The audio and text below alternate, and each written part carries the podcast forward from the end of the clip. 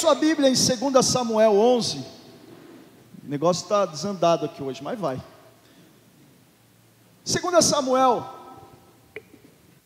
11. Quem achou, dá um glórias aí.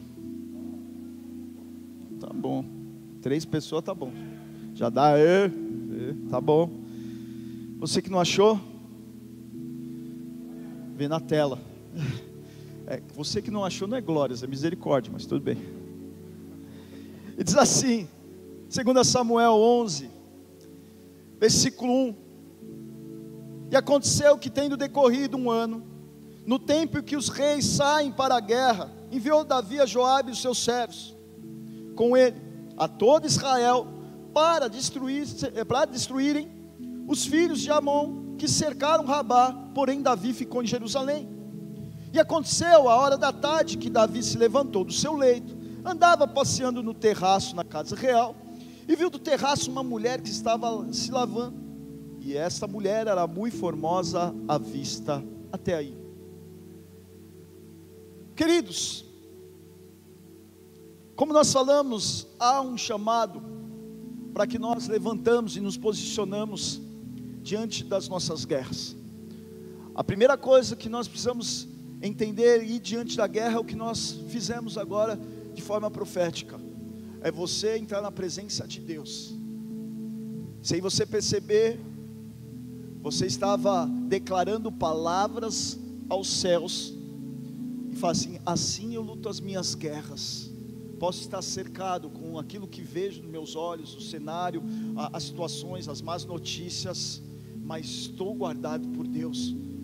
É uma ação, uma frase em que nos leva a uma confissão de fé, que nos leva então declarar, então na presença de Deus, então que não somos guiados por aquilo que apenas estamos vendo, ou por aquilo que temos, por aquilo que somos, mas somos guiados, então, na certeza que Deus age por nós, que Deus está diante das nossas guerras, dos nossos dias, mas nós precisamos tomar cuidado, porque esse chamado, se vamos à guerra, essa pergunta sobre as nossas vidas, muitas vezes nós estamos nos omitindo, há uma omissão da igreja, uma omissão como um pai, há uma omissão como servo, uma omissão, então como irmão, como filho, como simplesmente um amigo, de nós irmos à guerra, de nós então tomarmos alguns posicionamentos, de nós dobrarmos os nossos joelhos, de intercedermos por aqueles, e nós precisamos tomar um cuidado. Davi aqui nos mostra um caminho tenebroso Davi, um homem segundo o coração de Deus, um homem que foi extremamente usado, um homem que buscava a presença de Deus, um homem que tinha esse caminho, que poderia, e, e, e, e podemos dizer, vamos dizer assim, conjuguei o verbo errado aqui, pode, através dos seus salmos, falar: assim eu luto as minhas guerras. Grande parte dos salmos escritos por Davi era meio a guerras, a perseguições, segurando uma espada e uma harpa. Ele estava ali guerreando tudo, então imagina um ambiente de guerra, ele ali todo ensanguentado, parava e falava, calma, espera um pouco, vou pegar minha harpa agora e vou louvar a Deus. Diante de uma pressão, diante de um cenários que ele está desprovido de recurso, talvez com fome, sendo perseguido até pelo próprio filho, que começa a história aqui neste capítulo. Aqui Davi nos mostra algo e que nós precisamos entender e responder diante dos céus essa pergunta: vamos à guerra? Nesse caso e nesse cenário, nesse cenário, Davi falou não. No versículo 1, como nós lemos aqui, então diz que no tempo em que os reis saem para a guerra, então era um chamado de um rei ir à guerra. Nós estamos vivendo um tempo que é o chamado da igreja ir à guerra. É um chamado você como um pai de família ir à guerra pelos seus filhos. Você que é esposa ir à guerra. Então, em favor da sua casa, a edificação, a virtuosidade, a salvação, então da sua casa. Nós como igreja irmos à guerra para pregar o evangelho, viver a verdade, conservar a verdade, de não deixarmos falsas doutrinas entrarem de nós vivemos a santidade, os pilares, a busca, sermos uma igreja verdadeira, não direcionada por valores mundanos, não direcionada por números, mas pela essência, por aquilo que fomos chamados, para aquilo a qual o Senhor vem buscar, que sejamos parte do corpo da noiva a qual Cristo vem buscar.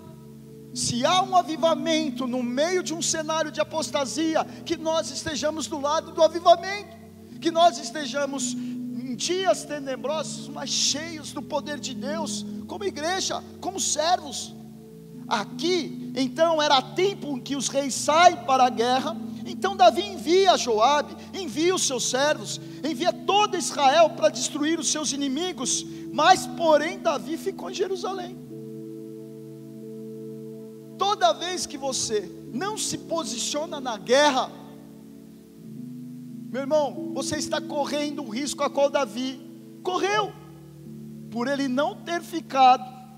Davi, então, ele vai dar um passeio na sua sacada real.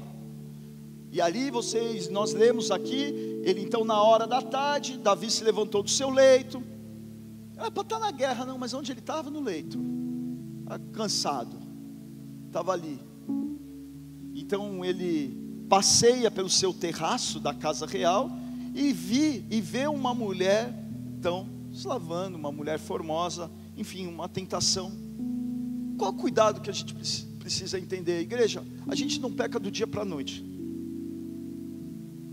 A gente não perde o nosso temor do dia para a noite. As coisas vão nos corroendo. As coisas desse mundo nos corroem como traça, ela enferruja a gente. Então, assim como, como a ferrugem. E o coração do homem guarda o seu tesouro, a palavra diz. Então o que está te corroendo por dentro? O que está enferrujado na sua vida espiritual? Podemos analisar e fazer uma, uma, uma analogia em que Davi nesse momento estava meio enferrujado. Porque era tempo de ir, mas ele não foi. Estou meio cansado, mas era tempo era tempo de rei, era tempo da unção que havia sobre a vida dele, de estar em exercício ao Senhor. E quantos de nós estamos negando fogo? Quantos de nós estamos negando oração? E você está, estou preso em tal situação. Ei, assim eu luto as minhas guerras. Tenho conversado com algumas pessoas que estão acusadas. ah, pastor, mas sabe o que, que é? Aí lá no meu passado, seu passado ficou na cruz. Você precisa entender meu irmão, que Jesus levou todas as nossas condenações, todos os nossos pecados, todas as nossas enfermidades, e que a misericórdia dele se renova a cada manhã. Pastor, eu errei hoje, dobra o teu joelho, entra na presença de Deus. Ele morreu por você, ainda está válida a obra de Cristo. Ele te justifica. E você levanta e anda. Agora, se você vive em pecado, pecado, pecado, pecado, erro, erro, erro, erro, e o pecado faz parte da sua vida, calma aí. Calma aí. Então Jesus não levou. Então você não pode falar assim eu vivo as minhas guerras. Você não pode declarar isso nos céus, porque verdadeiramente você não se converteu. Verdadeiramente você não crê na obra de, de Cristo. Verdadeiramente você não recebe esse perdão. Então nós não caímos em iniquidade, nós não nos separamos de Deus, nós não cancelamos o sangue derramado por nós nas nossas vidas. Olha o que eu estou falando, é forte, hein? Do dia para a noite. Há um trajeto, há um passeio em uma sacada real. Até aqui, Davi foi tentado, mas não tinha pecado. Mas começou por uma negligência de guerra, uma negligência de posicionamento. Ah, não, tô, não, não me envolvo mais com essas coisas eu não me envolvo mais com isso, eu não faço mais aquilo, estou cansado disso, estou cansado daquilo, tudo bem. Aí você vai dar uma passeada numa trajetória, você vai ser tentado.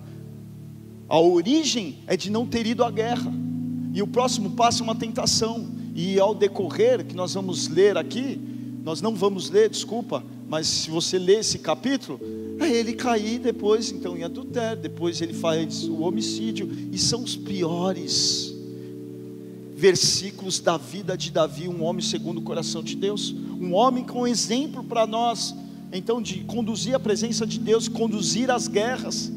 Assim eu luto as minhas guerras. Ele tinha toda a autoridade para falar isso. Mas nós precisamos entender aqui, cuidado, porque um passeio aonde você abaixa a sua guarda, vem a tentação. Talvez você nem peque. Davi não tinha pecado nesse dia, mas gerou uma paixão impura em seu coração. E o inimigo age e deseja, então, capturar as nossas emoções, os nossos desejos. Como nós lemos no começo do culto, Paulo estava falando à igreja de, de Efésios e falando que é, não é contra a carne e o sangue, não é no campo das emoções essa luta, é nas regiões celestiais, é no mundo espiritual. E aí, quando nós entendemos que a batalha não é você então lutar contra o teu vício, mas você levar esse nível e colocar na presença de Deus para que Ele lute as suas guerras. Por isso que ele fala que não é carne ou sangue, não é na sua força de vontade apenas, mas é na sua dependência de Deus. Assim eu luto as minhas guerras, assim eu luto as minhas guerras. Assim eu luto as minhas guerras. Na minha condição eu me sinto cercado, mas quando estou na presença de Deus, estou guardado por Ele. Então aí, igreja, quando nós entendemos isso, nós estamos diante de um cenário e você vai começar a profetizar: assim eu luto as minhas guerras, assim eu luto as minhas guerras. Na minha condição, eu estou cercado. Diante dos meus olhos naturais, eu posso estar cercado cercado de uma apostasia, mas eu sou guardado por Deus. Ele vem e renova a presença dEle e a misericórdia cada manhã. Ele vem e eu busco Ele e sou renovado com alimento. Eu confesso e declaro como Senhor e Salvador. E eu valido o sangue derramado por mim. Eu confesso o nome dEle, declarando que Ele é o único Senhor e Salvador da minha vida. E Ele me transforma de criação em filho você chama a presença de Sobre a sua vida. Por isso há uma grande diferença de paixão do mundo e a paixão de Cristo. A paixão do mundo é uma força indutora dentro de ti, uma emoção dominadora, um desejo forte, um entusiasmo poderoso. Quando você está apaixonado por algo, quando você está então entusiasmado na sua carne, é totalmente diferente da paixão de, de Cristo, que significa a entrega na cruz, a entrega, a persistência em trilhar um caminho. Quando nós falamos da palavra paixão, você pega no grego, está ligado a patos, que vem lá do inglês, path, ó, estou gringo hoje, quer dizer caminho, caminho, um trajeto, uma direção, Ele é o caminho, Ele é a verdade, Ele é a vida. Então nós começamos a entender as paixões que nos movem, ou seja, as nossas paixões estão ligadas aos caminhos que nós vamos percorrer, as paixões em que nós temos, e por isso que nós precisamos identificar. O culto passado nós falamos de caminhos, há caminhos bons, mas há caminhos excelentes em Deus. Nós traçamos alguns caminhos bons para as nossas vidas, mas há o excelente. E isso está ligado às paixões, é movido por aquilo que está diante dos nossos corações. Em Lucas 9, 23, não precisa abrir, eu só vou citar. Se alguém quer vir após mim, negue-se a si mesmo e toma cada dia a sua cruz e siga. Quando nós ouvimos isso, pega a sua cruz e siga-me, está falando de um caminho, está falando de uma paixão, assim como ele teve por nós, a paixão de Cristo que está ligado a uma persistência em trilhar, que não seja a minha vontade, mas que seja a sua, Senhor. Mas que tenha um efeito no mundo espiritual, porque no mundo natural, as pessoas invalidam a obra de Jesus. Ah, tá bom, Jesus veio, isso, Jesus é isso, Jesus é aquilo. Quem dizes que eu sou? Um profeta, um agitador qualquer? Quem que vocês estão? O que, que o povo está dizendo? Jesus ele pergunta isso que o povo está dizendo? Está dizendo, não, que você é um profeta, que você é Elias, que você é Moisés, que você é isso, você é reencarnação, não sei quem. É isso. E Pedro falou o quê? Você é o filho de Deus, ungido, o cordeiro. E é essa convicção que nós precisamos ter de Jesus Cristo nos nossos dias. Eu sou cristão. Mas e nas tuas guerras? Qual é a canção que sai do seu louvor? Sai uma canção antes de você entrar nas tuas guerras? Uma canção ou sai uma murmuração? O que dita mais diante de nós? A paixão ela está te conduzindo diante de cenários na sua vida para o mundo ou para Cristo, para fantasias ou para a sua realidade. Está te levando para o natural, para o sobrenatural, para a sua carne ou para o seu espírito, para a escravidão ou para a liberdade, você, como uma criatura, os benefícios de ser uma criatura ou os benefícios de ser filho de Deus, aqui, as nossas guerras, de forma simples, todos nós estamos na mesma guerra. Talvez você fale, ah, estou na guerra com SPC, estou na guerra com isso, com aquilo, mas, meu irmão, na essência, no mundo espiritual, essa é a guerra. Nós estamos militando de ser natural ou sobrenatural, carne ou espírito, escravidão ou liberdade, criatura ou ser filho de Deus, viver as coisas do mundo ou viver as coisas de Cristo. Então aí, igreja. Então, quando o nosso desejo se desvia do nosso verdadeiro propósito, o inimigo nos dá a oportunidade de fazer escolhas erradas, caminhos errados. E atrás de um abismo vem outro abismo. E assim a gente vai puxando por anos e anos. E quando a gente olha para trás, difícil voltar para os caminhos. Como é difícil você viver algo em Deus, você escorregou, quebrou a cara, você se perdeu na vaidade, no orgulho, caiu. Aí você olha para trás e fala: hum, é muito difícil começar do zero. Deixa eu te falar um negócio. A maior amostra de amor e dependência de Deus é quando Ele vira para você e fala: comece do zero. Oh, tua vaidade vai lá em cima, tua carne começa ah, você começa a semi, se manifestar, se é que existe isso.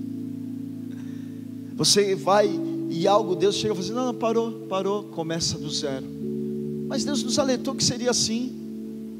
Chega para o profeta Jeremias, fala, vai lá na casa do oleiro. Deus está fazendo nas nossas vidas, mas por algum momento a gente rachou, Ele não vai te remendar. Jesus quebra e faz de novo, porque Ele não quer comprometer aquilo que Ele tem na sua vida. Se vai comprometer, Ele, ele não permite você fazer aquilo que Ele te chamou para que você seja feito. Ele levanta outro vaso, infelizmente assim. Não porque Deus é uma troca, não, mas por amor às nossas próprias vidas. Então aí, igreja.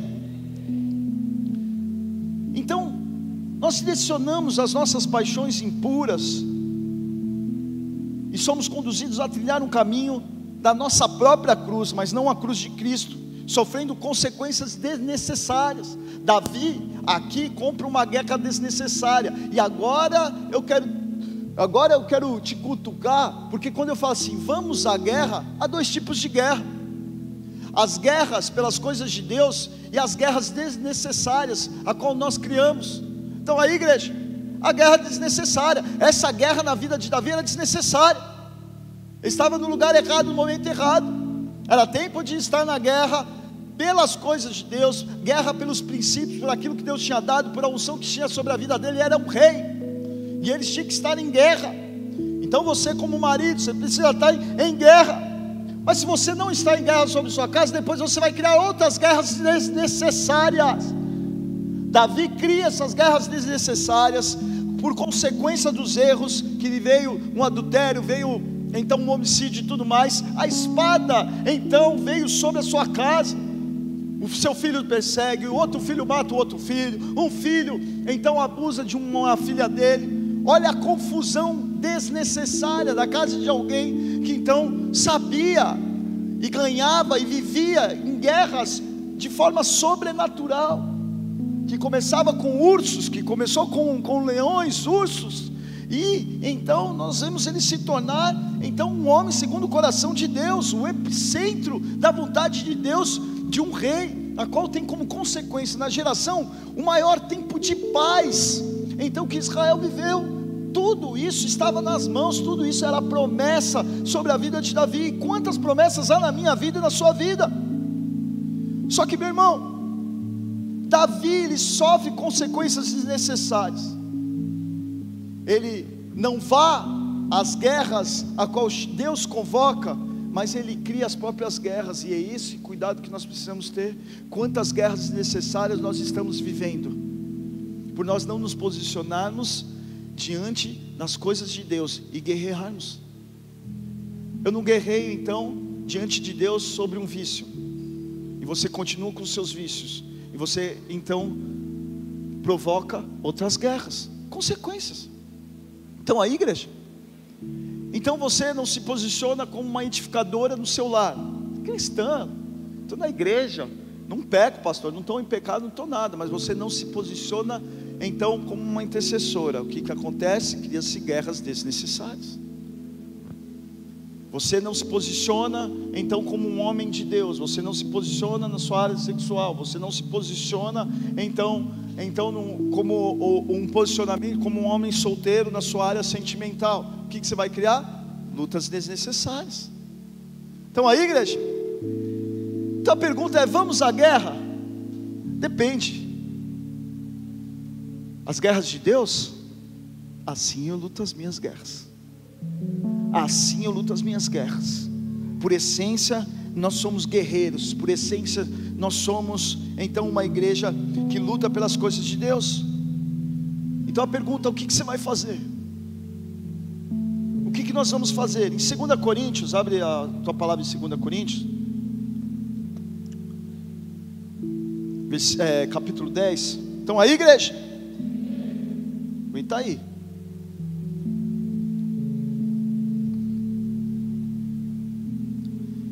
2 Coríntios 10, capítulo 4. É Paulo de novo, agora falando da igreja de Coríntios, e ele diz assim: Porque as armas da nossa milícia não são carnais, mas sim poderosas em Deus para a destruição das fortalezas, destruindo os conselhos e toda altivez que se levanta contra o conhecimento de Deus e levando cativo todo entendimento à obediência de Cristo. Uma palavra tão simples e tão profunda. Ele diz então que as nossas armas, nas nossas lutas, nas nossas guerras, elas não são carnais, elas não têm origem nas nossas emoções, ela não tem então é, é, força na no nosso braço ela não tem, então, é, é, não vem sobre os conselhos e a altivez, que vem tirar o conhecimento de Deus e nos levar à obediência a Cristo. Você quer guerrear? Quero ir à guerra. A única coisa que nós precisamos estar aqui é conhecimento de Deus e entendimento, e o nosso entendimento é a obediência a Cristo, a palavra de Cristo, o Verbo que se fez carne. Se nós nos posicionarmos assim, em obediência, dobrarmos o nosso joelho, você orar, você se posicionar diante de cenários, quando você encontra uma debilidade diante de ti, mas o que, que acontece? Nós temos a mania de esconder. Eu pequei e agora eu escondo. Eu pequei e agora eu escondo. Sabe o que é isso? Negligência da guerra. Eu pequei e agora vai para a guerra. Mata a sua carne apresente os teus pecados diante de Deus, chama a existência, a obra da cruz. Eu sou pecador, se eu sou pecador, eu tenho acesso à presença de Deus. Senhor, eu sou pecador e eu quero que o seu sangue me lava. Eu quero ser perdoado, por isso eu quero chegar confiadamente diante desse altar, porque a minha fé crê que o seu nome é mais poderoso naquilo e que eu mesmo fiz, que o próprio alimento que eu alimentei no mundo espiritual seja Quantos de nós não estamos morrendo em apostasia, estamos esfriando em fé? O esfriar em fé são as fortalezas aqui, a qual Paulo está falando, porque as nossas armas na nossa milícia não são canais, mas sim poderosas em Deus para destruir as fortalezas. As fortalezas são os posicionamentos religiosos que temos, de não querer voltarmos atrás, de deixar Deus fazer de novo de se importar com aquilo que eu já fiz. Enquanto Deus, meu irmão, tem um óleo novo, Ele quer que você seja um odre novo. São caminhos novos diante da presença dEle. Permita que essas fortalezas sejam quebradas. E essa fortaleza só é quebrada quando você permite que Deus esteja à frente. Ele faz a obra, Ele peleia por nós. É nas regiões celestiais, o nome dEle é engrandecido. é a nossa bandeira, Ele está à frente, Ele é o nosso general. Para que venha, através do nosso conhecimento, nosso entendimento, nos levando à obediência à Sua palavra, armas a qual Deus nos deu: oração, jejum, santidade ao Senhor, louvor ao Senhor. Assim eu luto as minhas guerras. Assim eu luto as minhas guerras. Simplesmente, só me rendendo à presença dEle. E assim nós colocamos, Pai. Eu coloco, Senhor, as nossas vidas diante de Ti. Luto minhas guerras, a Tua presença rendendo, Senhor. Senhor,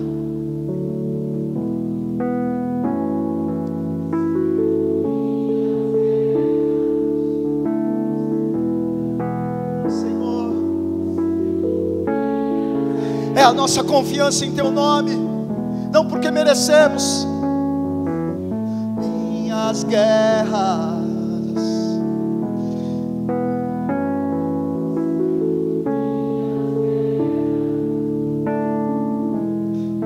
presença dEle. Que você possa fazer dessa oração.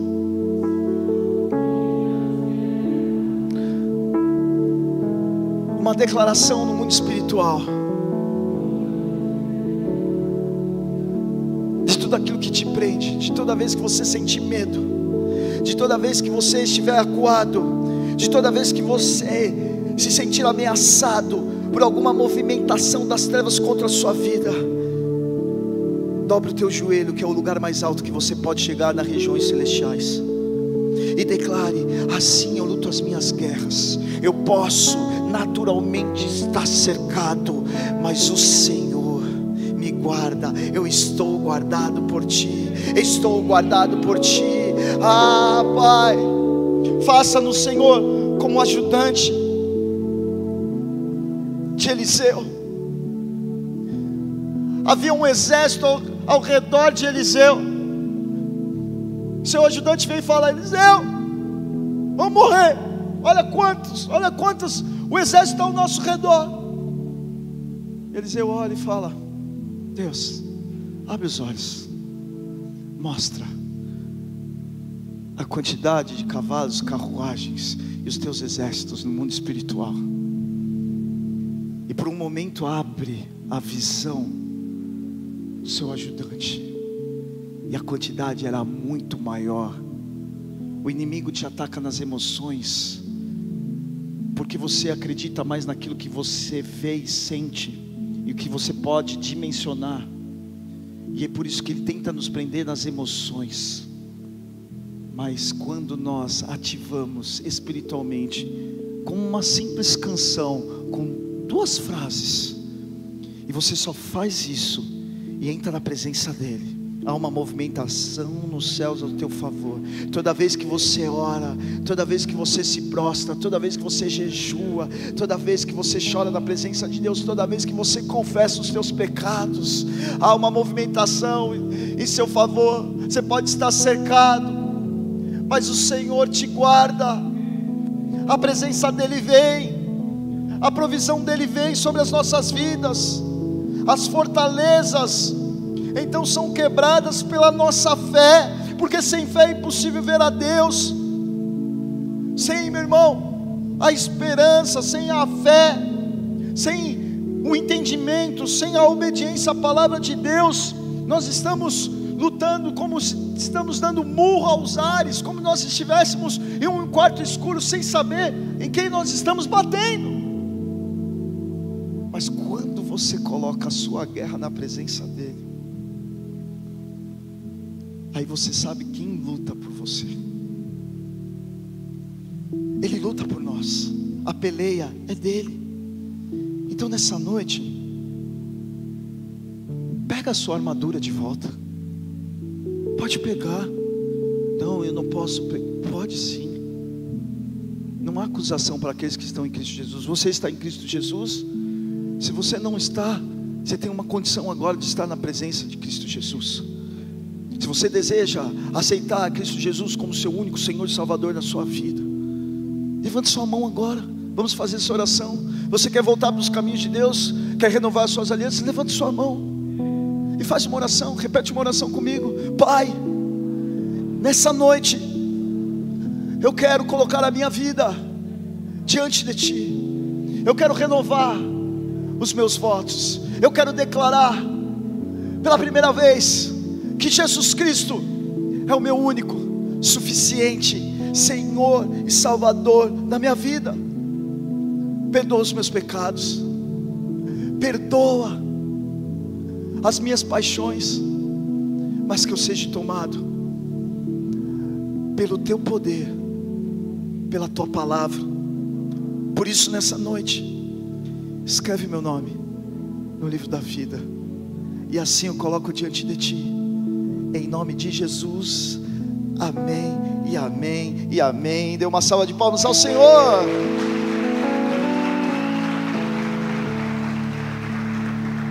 Sabe o que você fez, irmão? Você declarou sua paixão em Cristo. Você mudou o rumo das tuas guerras. Você pode agora, com toda a firmeza, e talvez com seus primeiros passos, nem entendendo muito, mas só vai na minha, só declara: assim eu luto as minhas guerras. Declare. Eu não estou entendendo nada. Eu não sei o que fazer. Parece que eu estou cercado. Não sei o norte da minha vida. Eu não sei como eu me livro disso. Eu não sei como eu faço. Mas assim eu luto as minhas guerras. Que a tua presença venha. Porque Ele me guarda. Ele me guarda. Ele me guarda de dia e de noite. Aquele, o guarda de Israel que não dorme, não tosqueneja, está ao nosso redor como como os muros de Sião. Então nessa noite levanta e pega a sua armadura, pega a sua justiça, pega a verdade, pega a salvação, pega a preparação do Evangelho, pega a palavra de Deus com a espada, pega o escudo dele que é a fé e vai à guerra. Vá à guerra, guerreie pela sua casa, guerreie pelos seus filhos, guerreie pela sua vida. E se você não consegue, peça ajuda, faça parte do exército.